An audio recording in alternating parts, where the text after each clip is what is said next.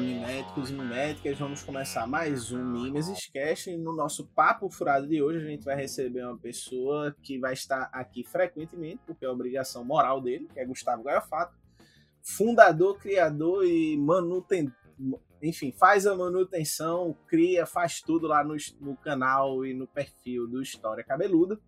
É, agora tá fazendo reacts ótimos, tá se passando por isso, né? A gente precisa dar essa força lá a ele, porque tá se propondo a passar por reagir a neoliberaizinhos, enfim, muito complicado, mas aí vamos dar essa força.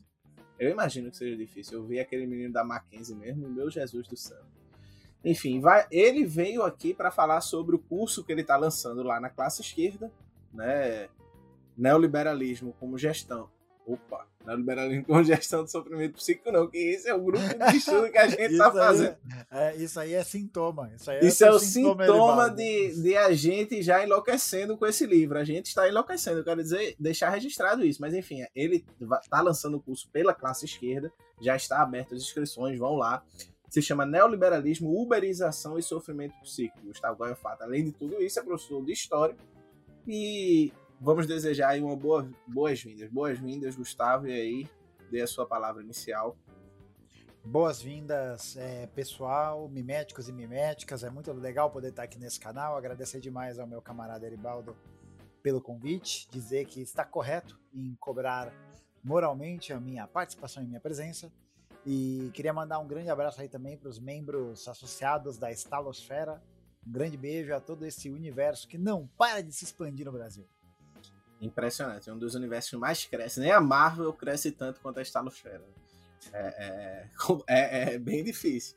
Mas enfim, Gustavo, é, rapidamente para a gente começar a conversa é, do que se trata, né? Obviamente, além da, do óbvio do título, né? O teu curso, né? E por que tu, tu decidiu fazer um curso? Obviamente, a gente vê que já é um tema que tu tem trabalhado bastante.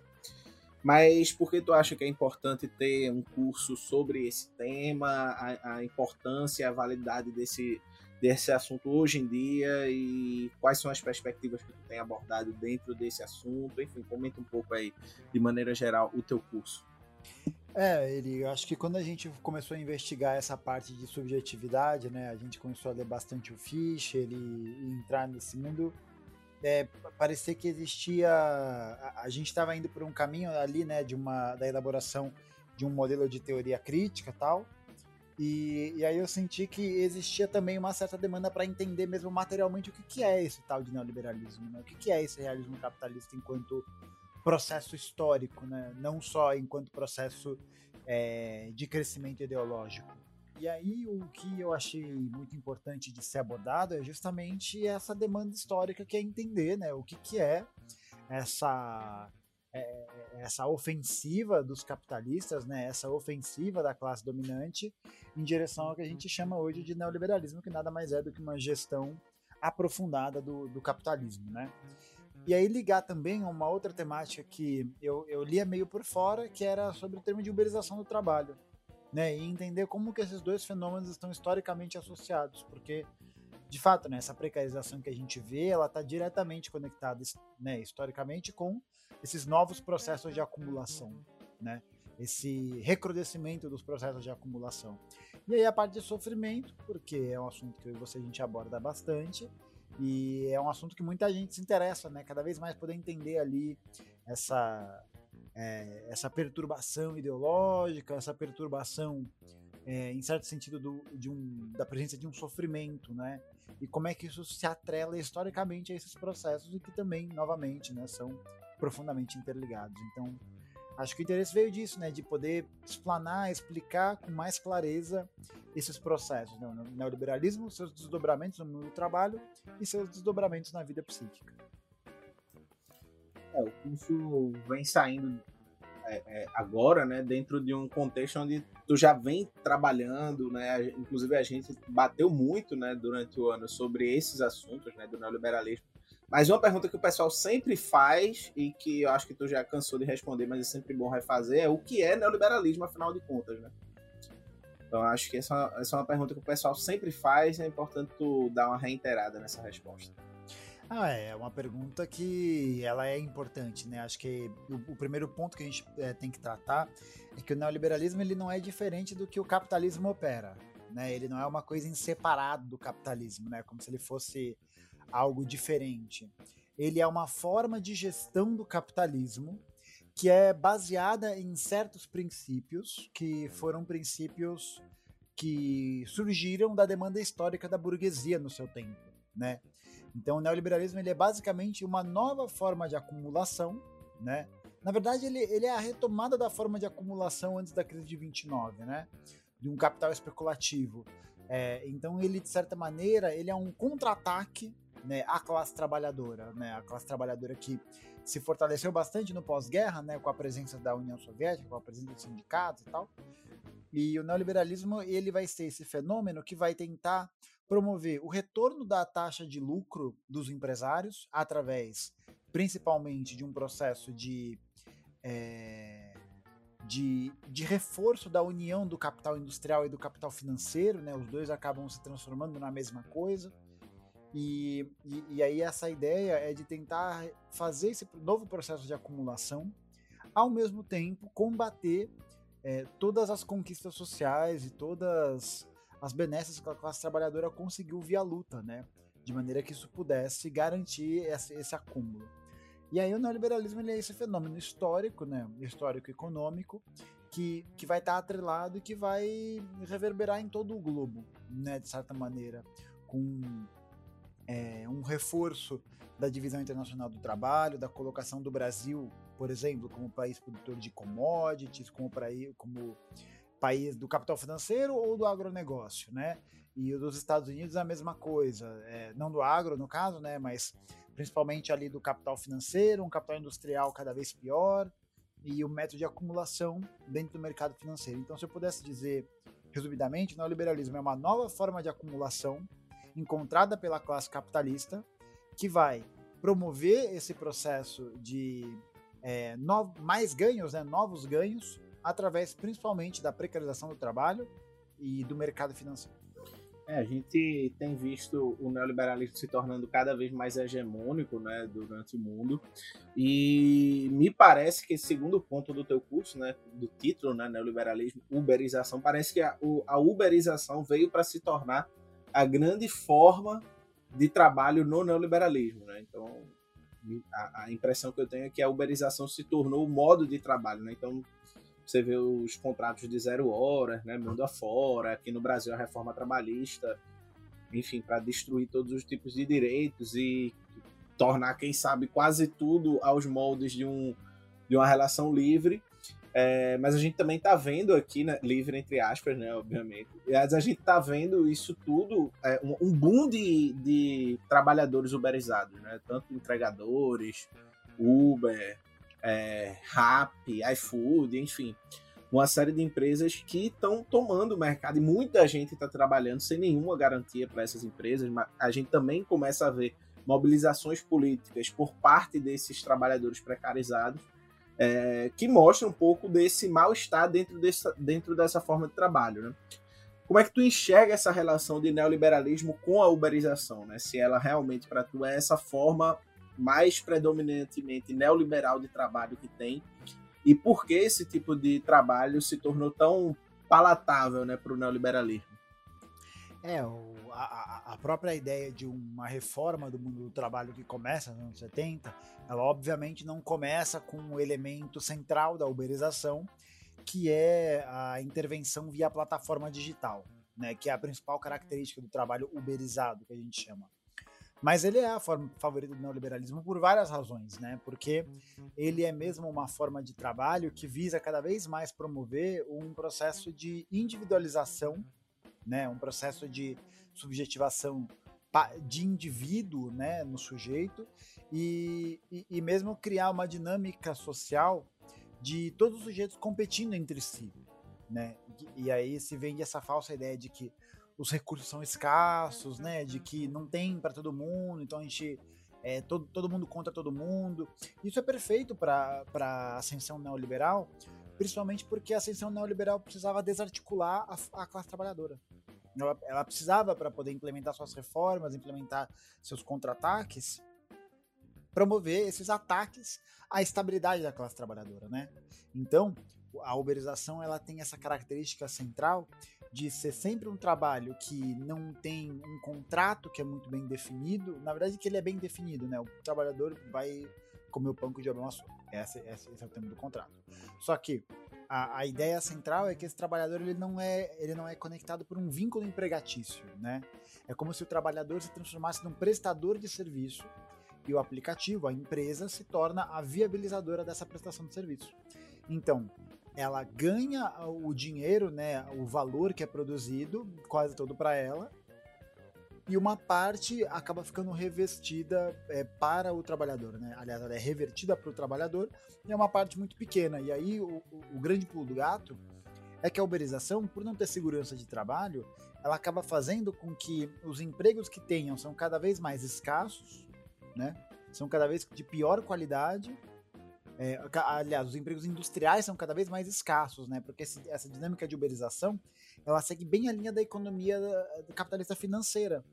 Então, os acionistas ganham o dinheiro ah, não pela produção industrial, é, eles ganham dinheiro pela especulação na bolsa.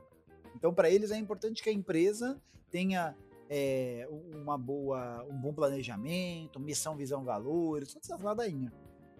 Porque na materialidade eles não correspondem a essa produção. A Uber, por exemplo, desde que ela foi fundada, ela nunca deu um ano, um ano de superávit. Só preju. Só preju. É que o projeto dela, os acionistas bancam o projeto dela, porque o projeto dela no futuro é promover a automatização dos carros. E se automatiza carro, acabou, né? Imagina. O que, o que seria a economia brasileira no dia que a Tesla criar um carro que dirige sozinho? O que vai ser da classe trabalhadora brasileira? que já tá, já tá na merda, né? Que já tá completamente entregue. E aí tem uma outra dinâmica que é interessante, é que a plataforma, portanto, ela é a viabilizadora do prestador de serviço. O prestador de serviço não é um trabalhador. Ele é um empresário, né? Ele é um empreendedor, ele trabalha para si, sabe? Então isso aparece no Brasil, isso tem aparecido muito, né? No nosso processo de desindustrialização, né, da perda dos empregos estáveis, dos empregos que garantiam, de certa maneira, uma vida mais, mais digna mesmo, a, os, as pessoas não têm o que. Elas têm que comer, né? Elas têm que pagar as contas. Então a primeira oportunidade de trabalho que aparece são os trabalhos de aplicativo, iFood, Rappi, Uber e tal. Porque mesmo as contas não param de chegar. Né? Então, eu acho que nesse sentido a uberização ela é essa transferência para a formação de uma classe trabalhadora muito precarizada, muito precarizada mesmo, né, que não tem nenhum tipo de acesso a direito, não tem nenhum tipo de acesso a nenhuma garantia, né? É, existe uma subjetivação a, pra, é, de sujeito empreendedor, né, de sujeito empresário nesse processo. E tem um outro ponto, né? Porque a plataforma tem a faca e o queijo na mão. Então, se a gente pudesse fazer um paralelo, o, o, o, o que o Marx vai chamar, por exemplo, de meio de produção, que é a fábrica, o meio de produção é a tecnologia do aplicativo, do algoritmo. Então é ele que vai decidir, que vai definir ele, né? Não, o algoritmo não é alguém, né? Mas é a programação que alguém fez o algoritmo, que vai fundamentar, que vai processar, que vai fazer funcionar essa dinâmica econômica. Então o trabalhador uberizado ele está sempre cercado, né? Pela, pelas estrelas da avaliação, ele está sempre cercado por essa ideia de que ele tem que atender todos os pedidos, senão ele vai ser cortado da plataforma. Então eu acho que essa é uma, uma outra característica importante. É, é, é, um tipo de emprego em que o trabalhador não tem qualquer tipo de processo é, decisório. Né? Ele não tem participação decisória nas coisas, porque se ele não participar, ele é cortado e ele não tem que comer. Né? E isso casa muito bem para o neoliberalismo, por quê? Porque é uma forma de emprego precária, é uma forma de emprego que mantém a forma de acumulação através é, do mercado financeiro. E por serem dinâmicas de trabalho ligadas à tecnologia, você ainda tem a vantagem de ser esse esse esse processo em que essa materialidade não precisa se cumprir. Né? Então fica tudo ali na nuvem, fica tudo ali no digital. Você tem um isolamento cada vez maior e uma classe trabalhadora que é cada vez mais cercada por esse tipo de emprego, porque não tem outra opção, porque é isso ou a fome. Né? Então acho que essa seria mais ou menos uma ideia né, do que seria a uberização e como é que ela se encaixa nesse contexto neoliberal. A gente falou desse modo de subjetivação a partir da lógica do empreendedor, né? É, e, e, o quanto ela permeia né, essas, essa, essa relação de trabalho contemporânea, da uberização e assim por diante, é, ao ponto de que a grande novidade do momento é a organização política dos trabalhadores de aplicativo, né, principalmente dos entregadores, né, que é dos trabalhadores de aplicativo talvez os mais precarizados, mais pobres, porque, enfim, muitos pegam aquelas bicicletas é, é, de aluguel, né, do, do Itaú e para fazer entrega, ou seja, paga a bicicleta e não tem garantia nenhuma. Então, mesmo assim, é, você percebe que houve um processo de o início da organização política está muito ligado com a superação da barreira dessas pessoas se considerarem empreendedoras, né? ou seja, elas podem fazer os seus horários elas estão trabalhando naquele, naquele trabalho, entre aspas, porque querem, né? Ninguém da Uber ou da iFood, da Rappi pediu para contratar aquelas pessoas, né? Aquelas pessoas estão trabalhando ali porque querem. E por outro lado, a gente vê muito comumente, mesmo no, no, na, no capitalismo dependente brasileiro, uma lógica do empreendedorismo muito grande, muito forte, né? Então, a ideia do, do do black money, a ideia do, do pink money, a ideia de que você pode resolver tudo, todos os problemas de opressão, de exploração, de falta de dinheiro, de uma vida melhor para você, para sua família, para sua comunidade, com um processo de empreendedorismo, seja individual, seja coletivo. Né? Então você vê escolas de empreendedorismo e assim por diante. Né? É, o quanto essa subjetivação dessa lógica do empreendedorismo é importante para o, o, neoliberalismo enquanto criação de um sujeito neoliberal, né? Mesmo porque a ideia que o neoliberalismo tenta criar é justamente uma desarticulação da classe trabalhadora de se entender enquanto classe trabalhadora. Então, para isso, ele precisa justamente criar um tipo de ambiente em que existe essa grande disputa e, e, isso seria. E aí, essa dinâmica de é, processamento de uma ideologia empreendedora é para fazer com que o sujeito passe a se identificar não mais como um trabalhador, mas como alguém que, na dinâmica da lógica capitalista, está, está superior, né? que é o empresário, que é o senhor de si. Né? Não é à toa que, nesse sentido, o neoliberalismo ele bebe muito dessa, de certa forma, desse individualismo muito grande que percorreu é, o mundo ali na virada dos anos 60 para os anos 70, né? É um reforço de uma figura do eu. É, e isso serve para poder criar esse isolamento dentro dos sujeitos e para poder promover essa desidentificação de classe trabalhadora. Né? Eu não me identifico como trabalhador, eu sou empreendedor. Né? Eu, eu trabalho na Uber porque eu quero, eu trabalho 14 horas dirigindo porque eu quero. Né? E, e para que isso, né? Porque isso, mesmo que fisicamente gere um desgaste elevado, que é o que acontece, você ideologicamente mantém uma certa linha de programação que a pessoa não é, ela tem, vai ter muita dificuldade de se enxergar a partir de outra perspectiva, porque outra perspectiva ela é ruim, né? Tipo essa ideia do sujeito senhor de si, essa ideia do sujeito que é independente, que é livre, né? Porra, se eu, se eu não me identifico como livre, então quer dizer que eu sou um prisioneiro? Né? Quer dizer que eu sou alguém que não tem liberdade? Não, não quero ser isso. Né? Eu quero ser livre. Quero fazer as escolhas. Eu quero poder participar desse jogo, né? Participar desse tabuleiro. E aí que né, o capitalismo nada de braçada, porque o que acaba acontecendo é, no final, ninguém é empreendedor de nada, né? Porque não, não tem o que ser empreendido. Você não é, você não tá gerando valor, você não tá criando uma coisa nova, né, quando você é Uber. Você não tá criando nada novo, você tá prestando um serviço. É isso, entendeu? E aí é, isso funciona muito bem, por quê? Porque promove esse isolamento, porque cria esse sentimento de inadequação a uma consciência de classe, você isola cada sujeito, né? Porque se o sujeito é prestador de serviço, se ele é empresário, se ele é uma empresa, a empresa disputa mercado, né? Então é todo mundo contra todo mundo o tempo todo. E aí essa subjetivação vai acabar levando a um processo crescente de sofrimento do sujeito, né?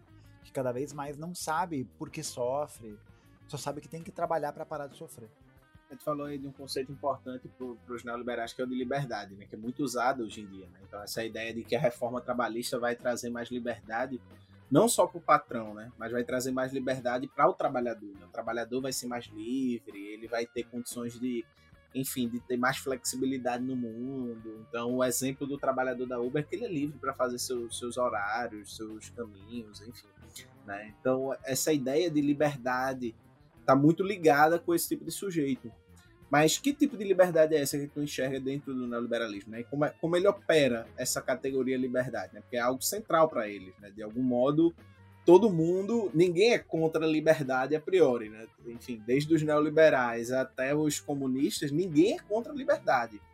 Mas que tipo de liberdade é essa que a gente está falando no neoliberalismo e que esse sujeito empreendedor de si, é, que acha que, que é um grande empresário, é, é, mas que está começando de baixo, né? Essas histórias que sempre aparecem, né? Do, do cara que não tinha nada, saiu da garagem de casa para se tornar uma empresa milionária. Então vem, vem as histórias de Bill Gates, Jeff Bezos e assim por diante. Que tipo de liberdade é essa, né? É, a liberdade ou de morrer de fome ou de ser burro, né? Brincadeira aí, pessoal.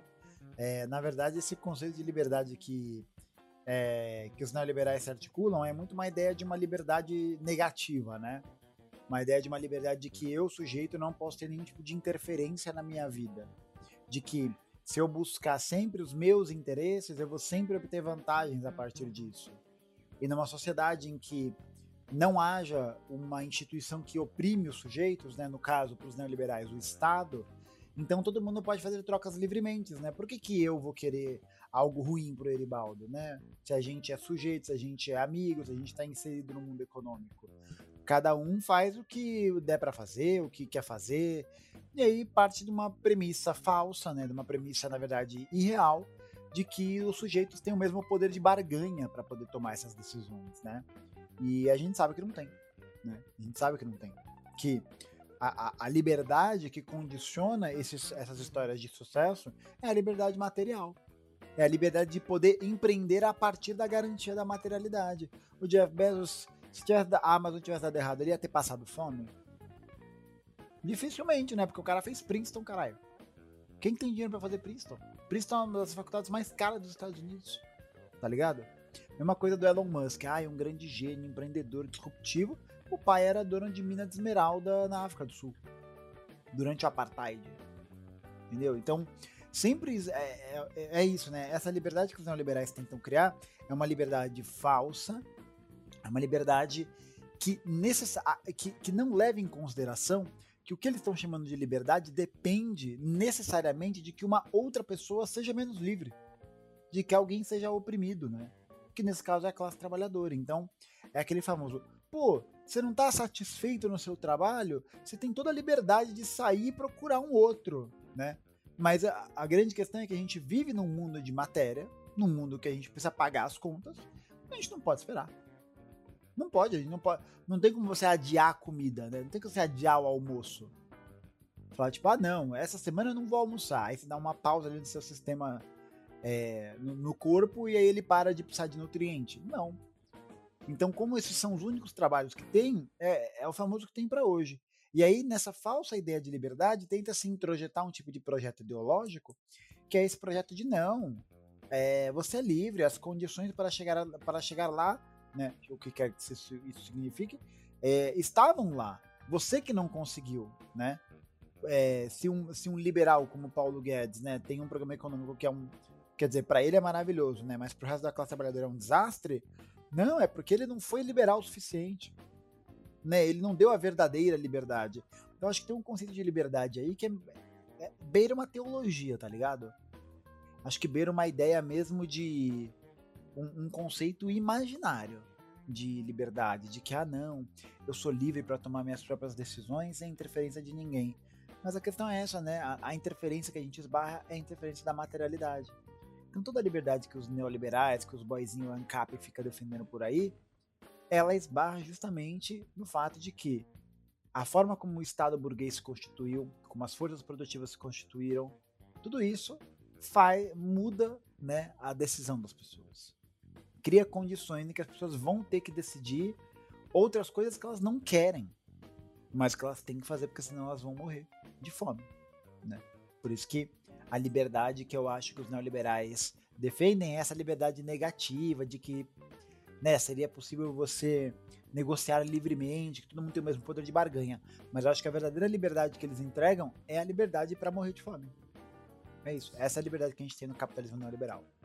Inclusive tem, tem a famosa frase de Hayek, né, que, que, que fala ser, ser livre é ser livre, inclusive, para morrer de fome, né? Nos, a liberdade tem, tem, tem dessas, né? Como, como diz Hayek. É, tem dessas. É, não é ele que está morrendo de fome, é uma galera que está morrendo de fome, né? Então é, é, é estranho, né? Mas é, é, esse ponto que tu falou, que é algo que tu já, já falou outras vezes, né? Relação do neoliberalismo com uma teologia, né? Com esse pensamento meio teológico, né? Uma, uma abstração que gira em torno de si mesmo, né? São argumentos muito tautológicos, né? Tipo, é isso porque é isso, né? Então não, não tem, não são argumentos muito materiais, por assim dizer, né? Concretos. Eles consideram uma concretude muito grande. E a gente vê hoje, de alguma forma, tem, tem até um texto, acho que é de Ifutonei, que é o Deus Mercado, o nome do texto. É, é, muito interessante, vale a pena um dia, quem quiser ler, dar uma lida. Porque a gente vê muito isso, né? Então, qualquer variação na Bolsa de Valores, a galera, não, porque o mercado está otimista, o mercado está pessimista, o mercado isso, o mercado está desconfiado. Parece que o mercado se tornou uma, uma pessoa, né? Enquanto as pessoas perdem a, suas a sua humanidade. Né? Então a gente vê esse aspecto teológico não só na teoria, mas, mas também na, na própria retórica, né, de, de como as pessoas anunciam né, as demandas do mercado assim por diante. Como, qual, é, qual é o impacto dessa visão teológica de, de capitalismo, né, que Benjamin já falava, né? qual, qual é o impacto dessa visão na, na forma de constituir as pessoas hoje, né? Ah, acho que o grande impacto que você cria é um grande. Você, você acaba gerando mesmo um novo tipo de religião, né? Você cria o capitalismo, como Benjamin falou, né? Você, você lembrou? O capitalismo como uma religião mesmo, né? De que as pessoas seguem ao Deus mercado e ao Deus mercado que deve ser sempre atendido porque ele sabe das coisas, né? Eu acho que nesse sentido existe uma deusificação do mercado, né? é, mesmo dentro dessa lógica do que ele tem, né? Ah, é, é a mão invisível do mercado que decide é, e aí o que eu acho, Eri, é, é, é, que esse apontamento de é muito importante, porque está é, sendo fundado mesmo uma nova forma de religião, como você comentou, né? Como Benjamin também falou, de que o mercado se torna deusificado, né? Ele se torna personificado numa coisa de ele tá triste, ele tá otimista, ele tá bravo, né? Ele passa por esse processo em que os sujeitos passam a servir ao mercado, né? E isso impacta muito na subjetividade da classe trabalhadora, principalmente porque ela acaba ficando sem saída, né? Porque ela não tem outra escolha a não ser servir a esse Deus, né? A não ser servir a, a lógica desse Deus, porque é a, é a lógica desse Deus que permite com que elas continuem vivendo, né? Acho que nesse sentido o mercado ele ocupa essa posição de grande outro dentro do capitalismo neoliberal, né?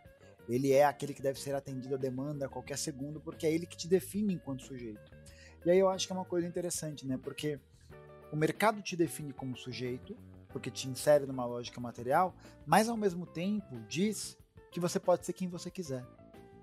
Então ele cria um campo, né, de indeterminação. Ele cria um campo de que tudo é possível, né? Basta você querer, basta você trabalhar, basta você se esforçar que você vai chegar lá. E isso acaba levando a uma outra forma de subjetivação, que é uma subjetivação em que a gente é, passa a sofrer por indeterminação. Né? A gente sente que tem algo errado e não sabe o que, o que está errado. Né? Porque a gente é demandado a produzir, é demandado a consumir o tempo todo numa ordem de tentar produzir algum tipo de experiência que seja significativa, de alguma experiência que seja é, boa, de alguma experiência que seja interessante para mim enquanto sujeito. E o que acaba acontecendo é que é óbvio, né? Consumir, trabalhar que nem um cavalo, tudo isso não vai te fazer feliz. Mas se diz que faz. E aí você chega lá no final do arco-íris, no pote de arco-íris, no pote de ouro no final do arco-íris, e aí você percebe que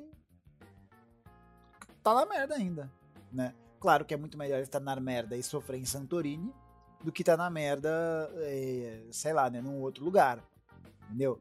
Mas é mesmo isso, você vai criando uma subjetivação em que o sujeito precisa continuamente ter experi uma experiência sublime né, de humanidade, uma experiência sublime de sujeito, de consumo, de experiência, né, de gozar mesmo, né? O sujeito tem que o tempo todo é, ter a liberdade para poder gozar. E aí isso gera mesmo uma ditadura do gozo, né? uma ditadura do prazer. De que se você não tem prazer, se você não está seguindo essa lógica, você adoece. Não é à toa né, que a depressão é o mal do nosso século. A depressão nada mais é do que a apatia do sujeito em relação ao mundo. Não a tristeza, né? É, é, é esse mal-estar que é gerado pela, pela sensação de estar parado, né? pela sensação de não estar produzindo, de não estar gerando nada.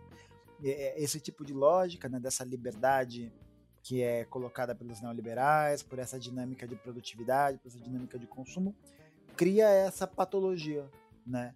A patologia de que é errado não estar triste o tempo todo. Quer dizer, olha o ato falho, olha o ato falho. É errado não ato estar feliz aí. o tempo todo. Ato falho, ato falho. Corte lacaniano. Pá! Mas é, é isso, né? De que é uma sociedade que, que, que te diz que você deve ser feliz o tempo todo. O tempo todo. E você tem que buscar essa liberdade. E se você não busca, você que está errado. Né? Não é à toa que o coach também aparece como um facilitador desse processo. É, você aprende a, a, aprende, né? A psiquiatria bio, biologicista fica nessa de uso de, de remédios para que você possa voltar ao eixo normal e não, enfim, né, trabalhar essas questões. Então tem, tem tudo isso que é importante ressaltar. Autoajuda, né? Autoajuda é fortíssimo. O monge executivo, essa, essa bosta da literatura mundial. Grande, grande Augusto Cury aí, lembrado aí, um pioneiro da, desse tipo de literatura, né? Augusto Cury é, é foda.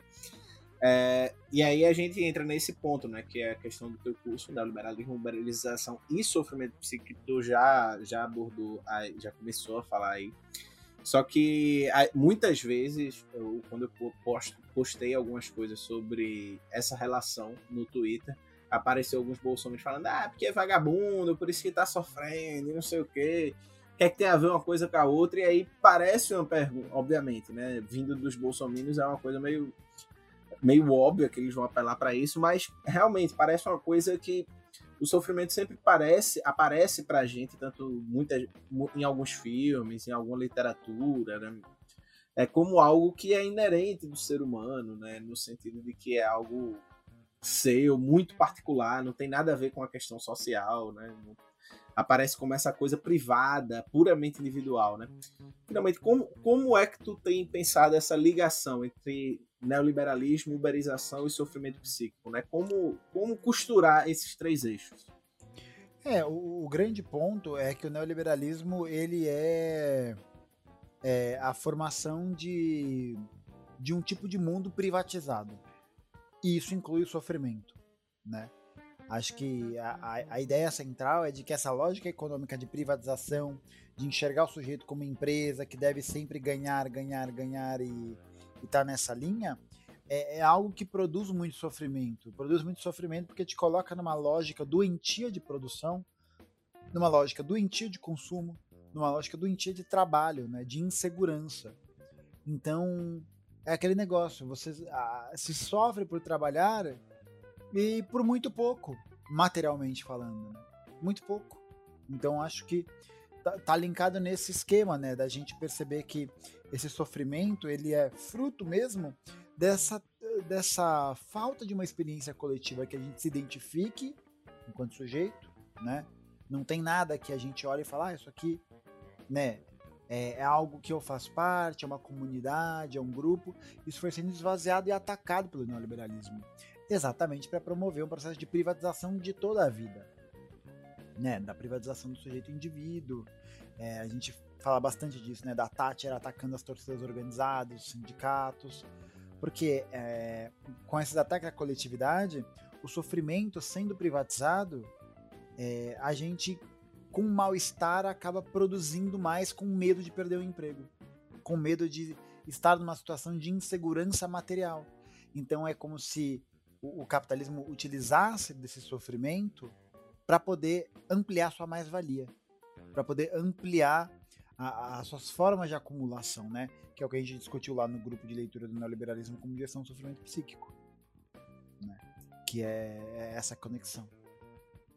Exatamente. Então, uma, uma, pergunta aqui que inclusive eu, já, eu vi o camarada Daça falando, eu falei, algumas pessoas falaram e queria saber de tu agora que é, é possível falar de saúde mental dentro do capitalismo, a gente acabou de sair, né? Acabou não, né? Já, já passou da metade do mês de outubro, né? Mas a gente saiu, né?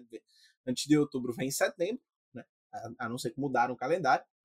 E teve o setembro amarelo, né? Sempre tem aquelas campanhas, né? Aquela coisa, cuide de você mesmo, aquela... Basta você, né? Dar um, se organizar direitinho que você melhora seus pontos na, sua, sua escala de, de sofrimento diminui, etc. Então é possível falar em saúde mental no sentido de um cuidado de si, de um cuidado social, dentro do capitalismo, especialmente dentro desse modelo neoliberal do capitalismo.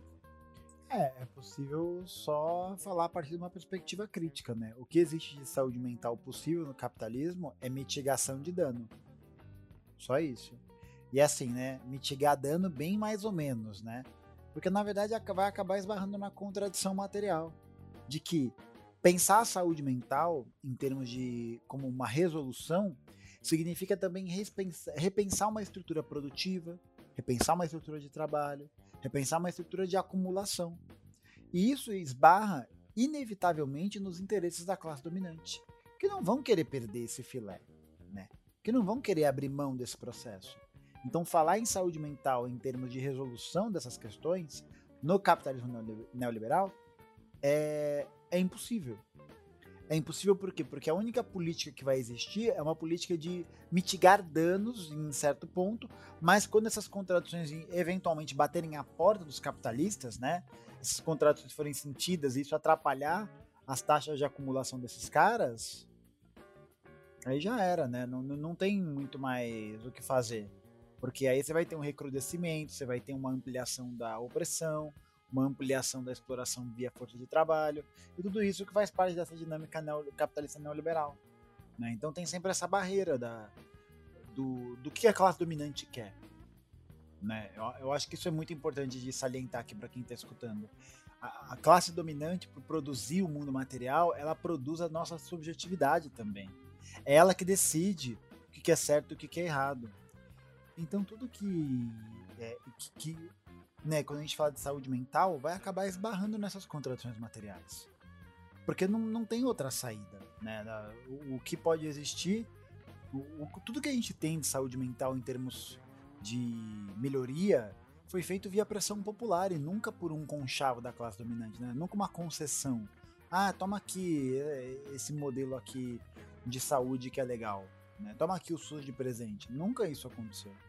Então, pensar em saúde mental de forma radical, né, de forma a, a tentar promover um sofrimento que possa, que possa pertencer ao sujeito, né? não é um sofrimento que é uma determinação de fora, é, dentro do capitalismo, a meu ver, é impossível.